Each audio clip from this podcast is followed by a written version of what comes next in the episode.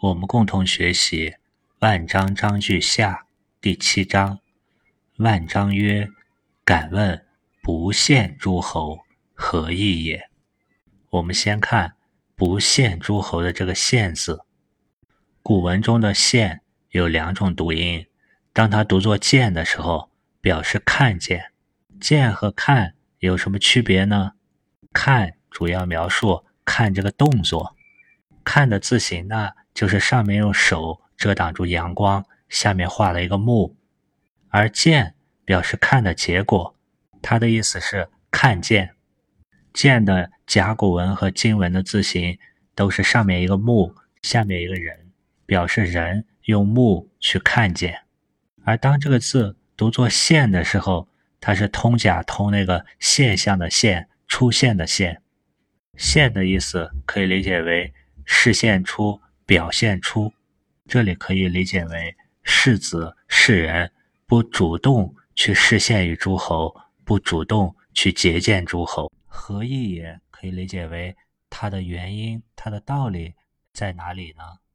关于这个问题，在《滕文公章句下》的第七章，公孙丑也问过。公孙丑问曰：“不见诸侯，何意？”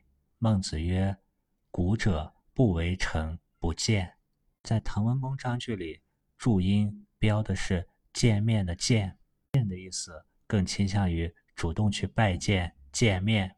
孟子回答：“因为还不是君主的臣子，所以不去见。”而我们学的这里万章的问题是：“敢问不献诸侯，何意也？”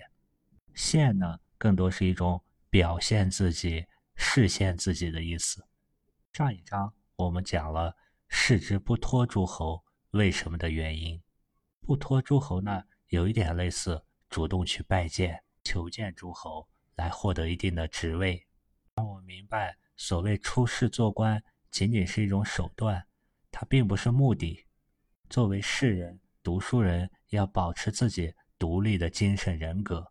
那么，士不去拜见诸侯，不见诸侯，以及不托于诸侯，自然也就不会。献于诸侯，是献于诸侯，引起诸侯的关注，来求得官位了。但是从诸侯这个途径，他可以去礼贤下士，尊贤贵德。孟子并没有反对这一点，反而对诸侯的这种行为是鼓励和赞扬的，因为上对下的尊贤贵德，并没有损害士人、读书人他们的精神。孟子曰：“在国。”曰市井之臣，在野；曰草莽之臣，皆为庶人。他这里是把庶人分了两类，庶人是指众多的人，这里可以理解指那些没有官位的老百姓。这些庶人们，或者说臣民们，如果在政权的统治范围内、管辖之中的那些在国的，可以叫做市井之臣。市可以理解为偏向于城市，井可以理解为偏向于井田的农村。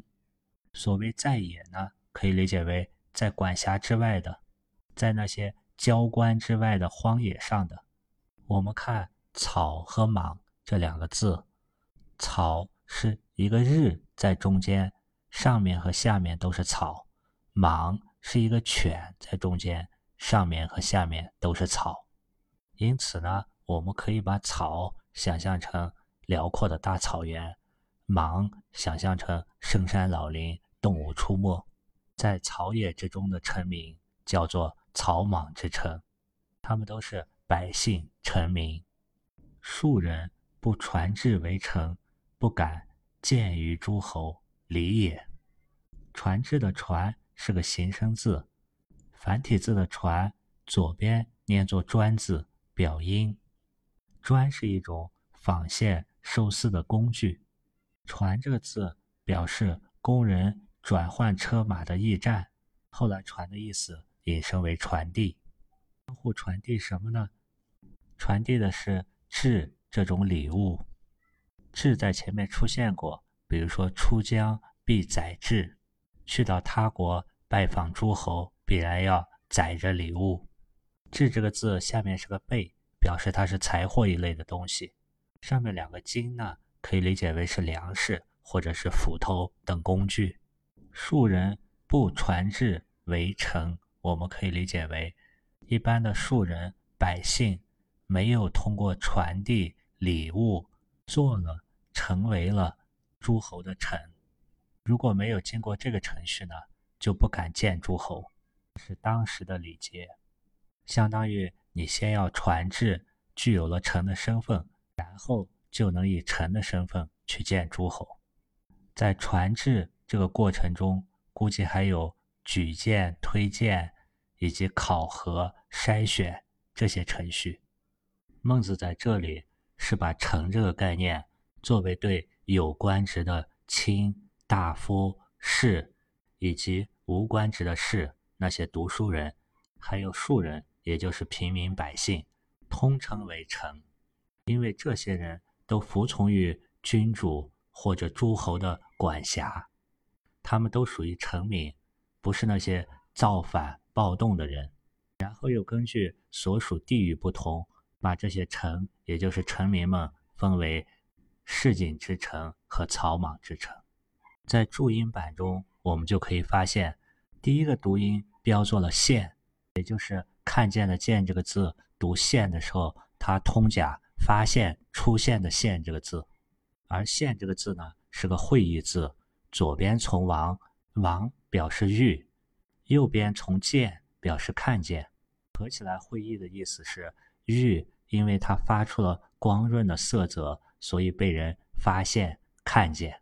孟子这里对不限于诸侯，他的意思是，不要主动的去炫耀你的本领，就如同前面的“饮”一样，“以饮”他不以歌烹邀于汤，就如同万章章句上所描述的，要像孔子一样，不去住在那些权臣奸臣的家里和他们同流合污，也要学习百里奚，不以四牛干秦穆公。不以自迂成其君，因为这些都是旁门左道，而应当依照当时礼的规定。你作为庶人百姓，你正大光明的传至为臣。按现代话来说，你要进入官场，你就要按照规则去进入。你要去踢一场足球比赛，你也要遵循比赛的规则，不能违规。如果要出仕，经过传至为臣。从下士、中士、上士、大夫、卿，一步步的按照你的政绩做上去，而后世也有很多人不遵循规则，比如说唐朝的文人们接近君王，以便能从翰林院这些途径快速的求得一个较高的职位，而宋朝呢，有很多接近帝王大臣的宠臣，比如说宋徽宗旁边的高俅等等。到了明朝呢，又有很多倚仗着是皇帝身边的人的太监，他们的权势呢，又是一种非正常途径的获得。这些对秩序、制度或者说礼的破坏，都能导致一个朝代较早的崩塌。我们回来接着看，万章曰：“庶人昭之役，则往矣。”这里的庶人可以理解为还没有传至。为臣的那些普通百姓，昭之意的“昭”字，从刀从口，表示呼唤和应答都很迅速。招之意的“之”字和则往意的“往”，都可以理解为从自己所处的地方离开到别处，到目的地，到需要服役的那个地方。役这个字左边的双人可以理解为一种行为，什么行为呢？务守的行为。右边的书是一种兵器，表示需要拿着兵器去守卫。则可以理解为遵循制度，按照规定。往义呢，代表去服役。君欲见之，招之，则不往见之，何也？君王要见这种庶人，用招之这种方式。招就是命令你快快的过来，则按照礼法呢，不往见之。何也？这是为什么呢？孟子说：“往义义也，往见不义也。”如果按照君王的要求、国家的要求去服役，这是合乎道义的，这是合理的，因为这是百姓应尽的职责。如果一个无官职的百姓去见君王，他是不合乎道理的，是不义的。然后孟子从行为背后的目的进行分析。他说：“窃君之欲见之，何为也哉？”他让万章可以考虑一下，君王如果非要召见一个百姓，这个君王到底想做什么呢？孟子接着分析，那必然是这个庶人有其价值。或者是在质方面的价值，或者是在圣方面的价值。曰：为其多闻也。多闻可以理解为那个听到耳门里的、闻到的知识特别多，这是一种智的表现。为其贤也，他是个贤人，很有贤德，这是一个德方面、圣方面的表现。两方面的原因是比较正面的原因。如果君王是为了自己的私欲去召见庶人呢，那就更不应该见了。接着孟子分析：“为其多闻也，则天子不招师，而况诸侯乎？”前面我们学过，“大有为之君，必有所不招之臣。”因为这个人如果知识很渊博，他是可以做你的老师的，你就应该去拜见他，而不是很没有礼的去招他。天子。对于这种能做自己老师的人都不敢召唤，何况诸侯呢？为其贤也。如果他是一个道德方面高尚的贤人，则无未闻欲见贤而招之也。对贤者更要尊贤。天子诸侯要通过尊贤，让天下的士读书人而高兴的、自愿的跃立于你的朝堂之上。在前面公孙丑章句。下的第二章，孟子也说过：“天下有达尊者三，爵一、耻一、德一，分别是爵位、年龄和道德。对一个德高望重的贤者，很可能他在年龄和道德上都要大过你、高于你。天子诸侯不能仅仅因为自己有爵位，德有其一，以慢其二。在慢代占了这三条中的两条的人呢？”前后对照，我们就可以发现，孟子的观点是一以贯之的。这里听从国家的安排去服役、去往役者，他尽的是庶人之职；君欲见之、招之，则不往见之，守的是世人的礼。这种有精神气节的读书人，虽然没有官职，但如果碰见有的君王不愿意。以老师的礼节来尊贤，而又想和你相处，把你当做他的朋友，该怎么处理呢？孟子接着举了一个子思的例子，这个例子是穆公弃见于子思。弃这个字我们在上一章分析过，当他念作弃的时候，表示屡次；当他念作急的时候，表示急迫。穆公数次、几次。在见子思的时候说：“古千乘之国，以有事，何如？以有事的以，我们可以理解为借用、凭借。凭借什么呢？凭借古时候那些千乘之国的国君，他们与世人交友的方式，来与你子嗣相处，怎么样呢？我们回忆一下，在第三章，万章问曰：‘敢问有的时候。’孟子举例中提到晋平公和当时的贤者害唐，但是这个例子里没有说晋平公有害唐，而是说晋平公于害唐也，入云则入，坐云则坐，食云则食，虽蔬食菜羹，未尝不饱，盖不敢不饱也。这分明是一种尊贤的行为，而不是晋平公。携贵来交友与害唐，因此子思不悦，曰：“古之人有言曰：‘视之云乎？’其曰：‘有之云乎？’”子思这里不高兴，因为穆公呢偷换了概念。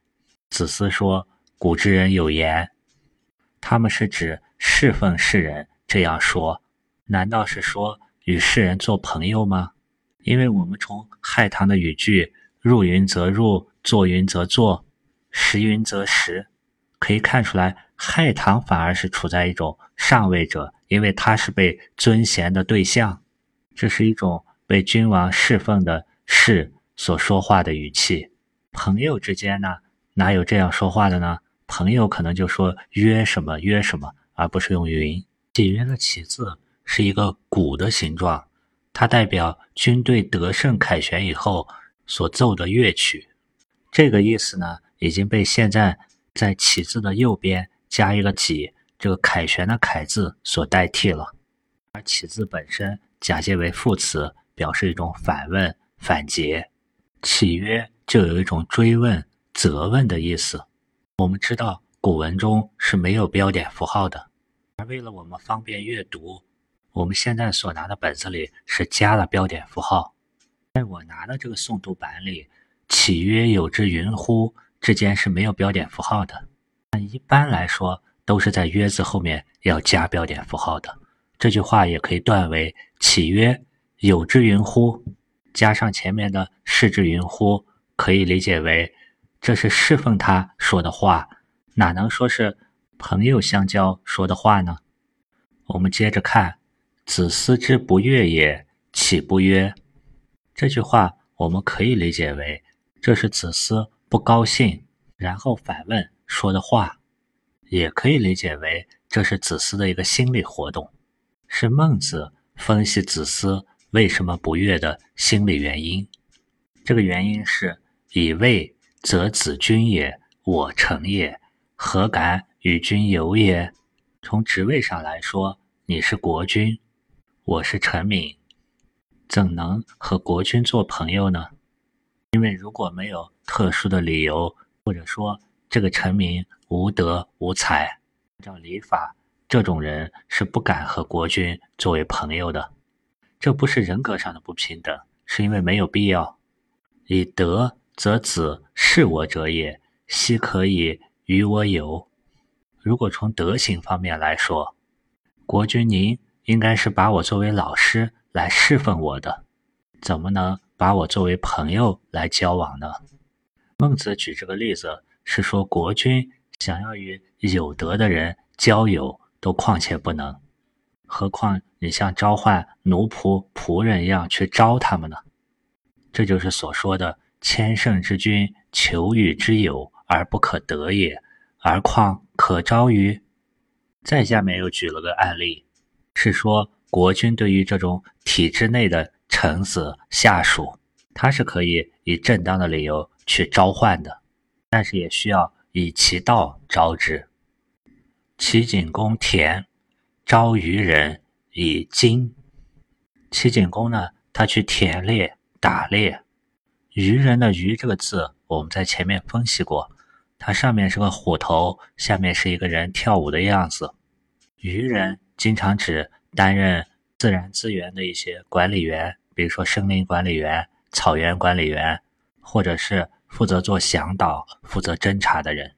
这里齐景公召唤渔人用的命令的旗帜是“金”，“金”这个字在前面也出现过，左边的方。代表旗帜，右边一撇一横，代表旗帜的尖端。尖端装饰着什么呢？栩栩如生的、很鲜艳的东西。在古时候，鲜艳又不容易褪色的，一般是动物五彩的羽毛。按照礼制，旌旗是用来专门召唤大夫的。这就好比在现代社会，一个驻守在边防的连队，他接到的命令一般是他的上级指挥部的。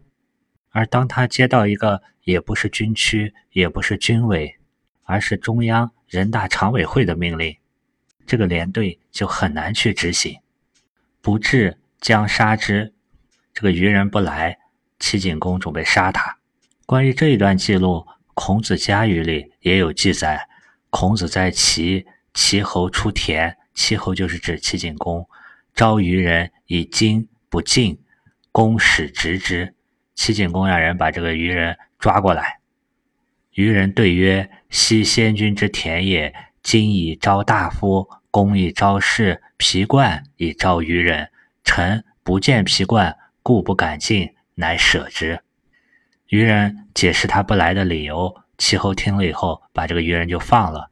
孔子听到这件事，孔子闻之曰：“善哉！守道不如守官，君子为之。”遵守道的具体体现就是遵守规则、遵守职责。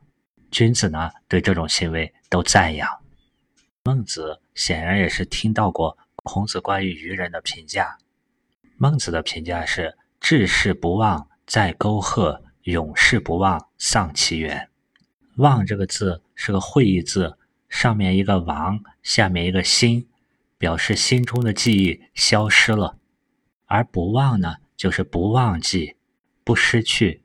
志士不忘在沟壑，可以理解为有志于仁义的人，不怕因正义而死无葬身之地。因为倒在山间的沟壑，就是死以后没有获得好好的安葬。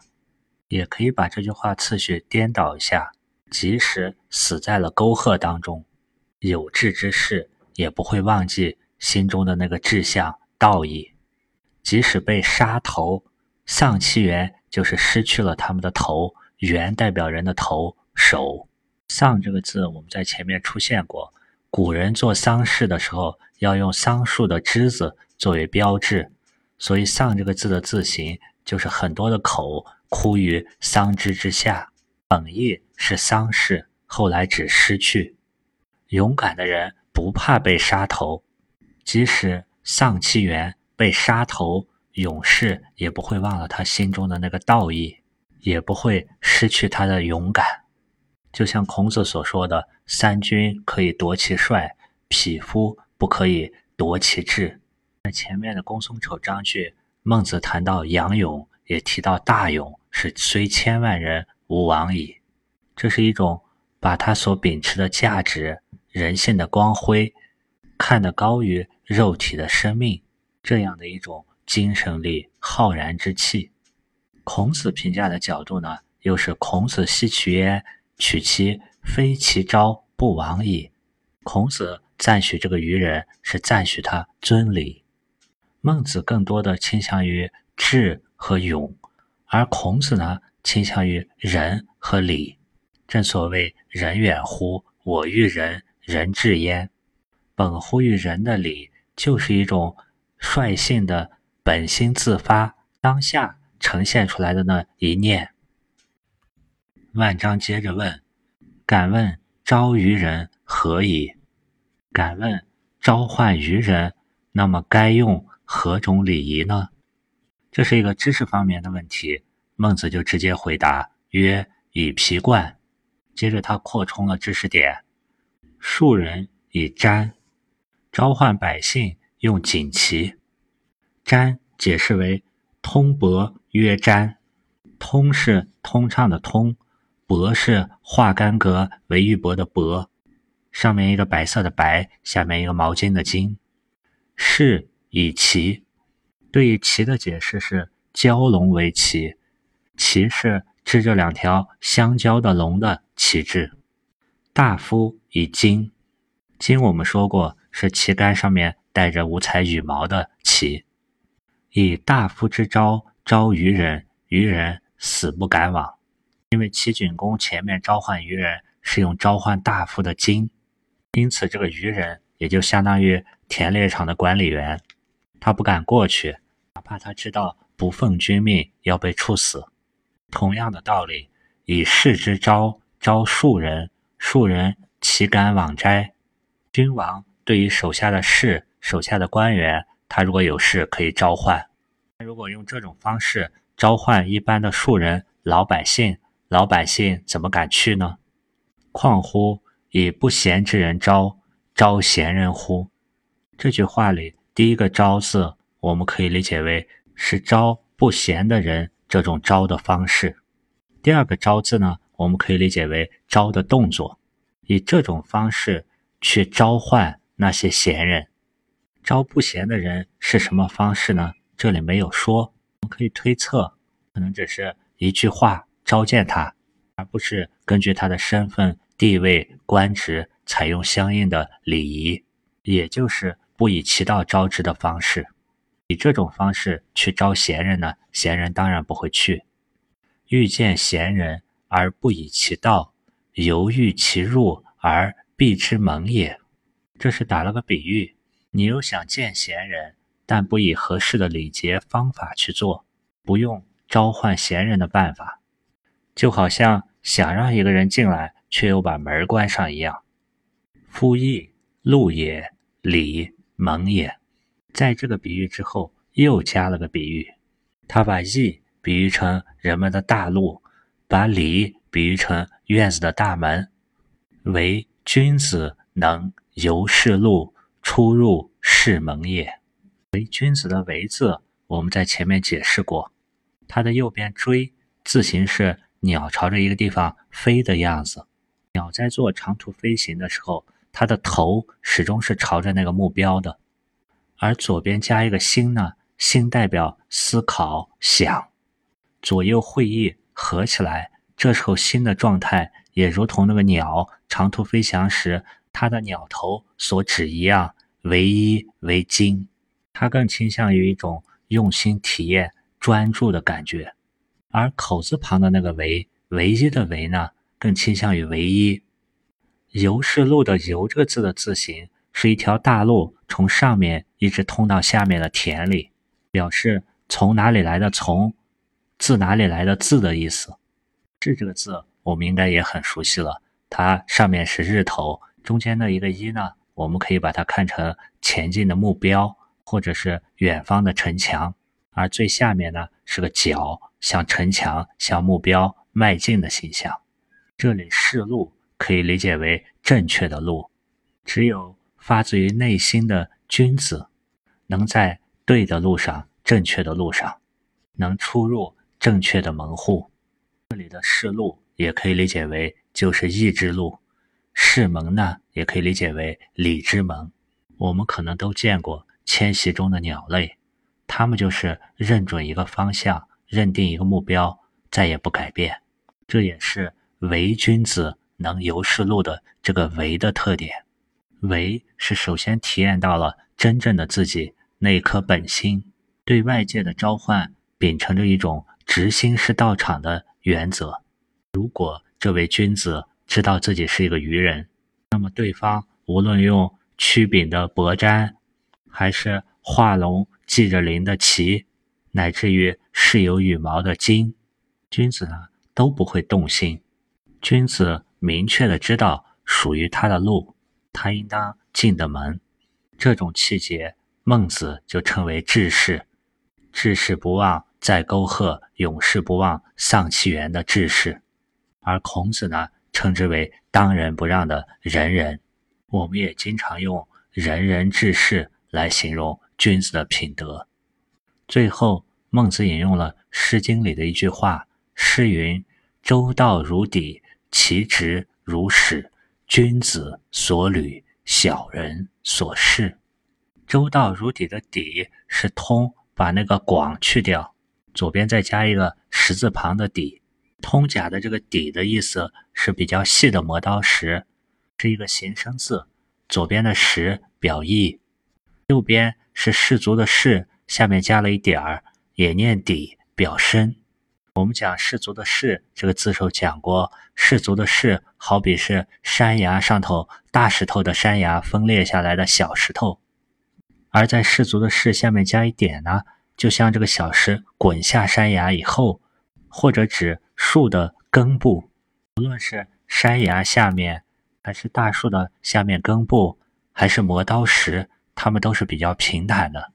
因此，周道如砥，我们可以理解为周朝的大路平坦的，就像那个磨刀石一样。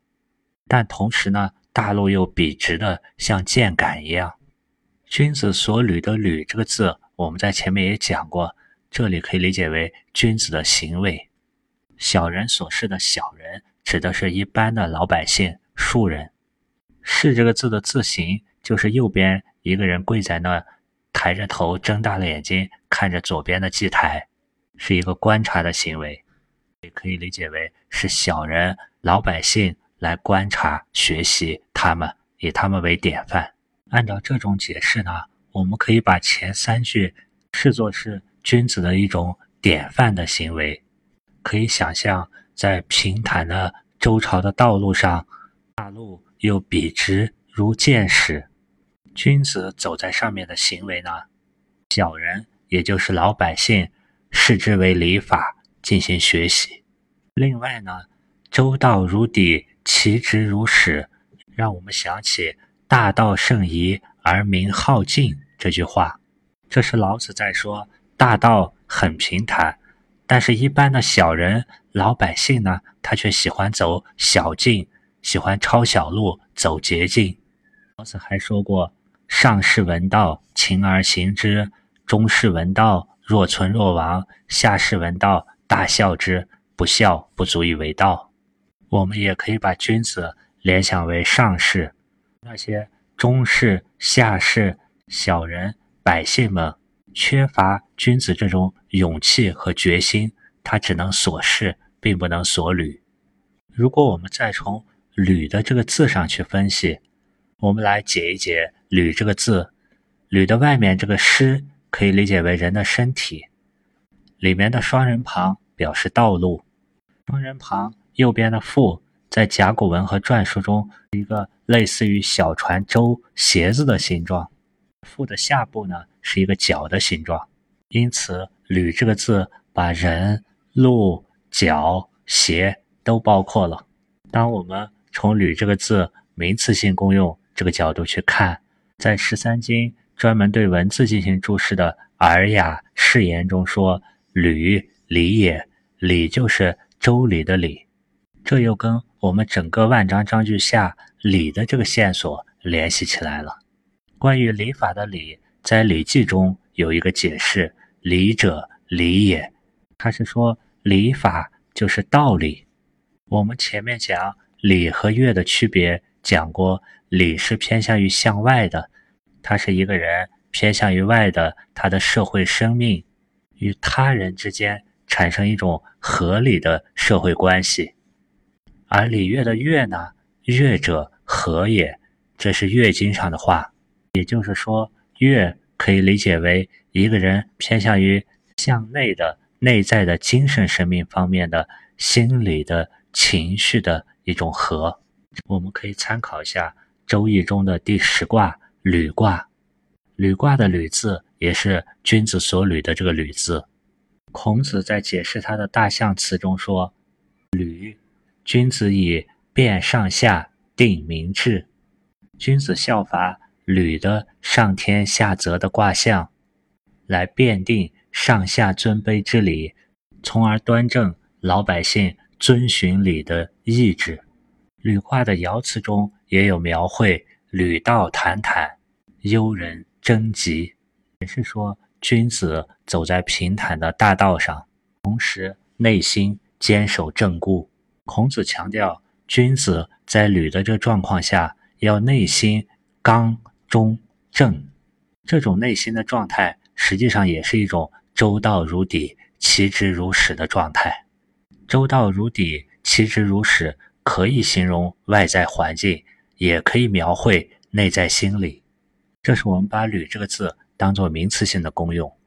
当我们把“履”这个字当做动词性的功用，它就是一种行为动作。这时候的“履”可以理解为不处也，处就是停留，待在某个住所里；而不处呢，就是不断的循礼而行，行礼不已。它体现了一种见履不可为礼的行为，见。代表实践，履呢代表礼的行为。这种见履、遵循礼，既包括君子所履，也包括小人所事。它是同时对大人君子以及对小人那些百姓的，从而能达到一个借大人的行为来解决小人老百姓，来影响和改变他们，解决他们的问题。在君子所履这个行为中，如果礼是合理的、恰当的，反而能通过礼的规矩带来乐的和谐。这就如同庄子所说的“望足履之是也”。走路的时候不感觉到脚，忘了足，这是因为脚上的这个鞋很合适。当我们的礼制制度合乎情理的时候，人们履行它，注意力就不会放在那个履上了，也就是那个脚、那个鞋上了。这也是礼带给我们永保安康的作用。好，我们回来看本章万章最后一个问题：当君王合乎礼去招自己的臣下，那么作为臣下，怎么样合乎礼的去应招呢？万章曰：“孔子君命召，不似驾而行。”君命召的这个“召”字，我们说过，上面一个刀，下面一个口，会意起来就是呼唤和应答都适宜，应该快速。而加一个提手旁呢，就是前面齐景公招渔人的那个“招”，本意就是打手势或者用手挥动着某种东西。例如皮帽、旗帜，召唤他人。不似驾的“似”可以理解为等待，驾指驾好马车。为什么当国君召唤孔子的时候，孔子是不等马车驾好，他就自己先步行往国君那个方向走呢？按章理解呢，孔子应该等马车驾好，按照这个孔子官员出行该具有的礼节去。所以万章会问。然则孔子非愚？难道孔子他做的不对吗？他违背了礼吗？孟子回答说：“孔子当世有官职，而以其官招之也。”孟子是说，孔子当时是有官职在身的，他是那种有官职的士，国君用召唤官员的方式招他，他自然要立即前往。孔子当世有官职，所以他这种做法体现了在其位行其事，居之无倦，行之以忠这种为人处事的态度。而国君呢，招之以官之礼，可能会造成国君召见之礼和他作为大臣出行的礼相互有矛盾、有冲突。在这种情况下，怎么去做呢？这还是要靠。君子内在秉持着周到如砥，其直如始。当能够像孔子一样把握住内心的平、直、刚、忠、正，自然也就本心自发，当下呈现了。最后有必要说一下，孟子在这一章中引用了《诗经·小雅·大东》其中的四句，在大东这整首诗的背景中。这四句并不是我们所分析的意思。《小雅·大东》这首诗描写的是西周的中晚期，东方的各国受到西周统治阶级盘剥的景象，反映了东方各国人民的不满以及对西方西周统治者的讽刺。当时周朝的首都镐京位于西部，周朝通过战争征服了东方各国。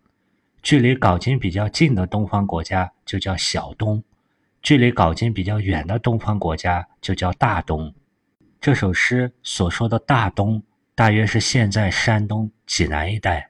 这首诗中“周道如砥，其之如始，君子所履”，指的是西人，也就是西周那些统治者，他们走在平坦而又笔直的大道上，而小人，也就是老百姓。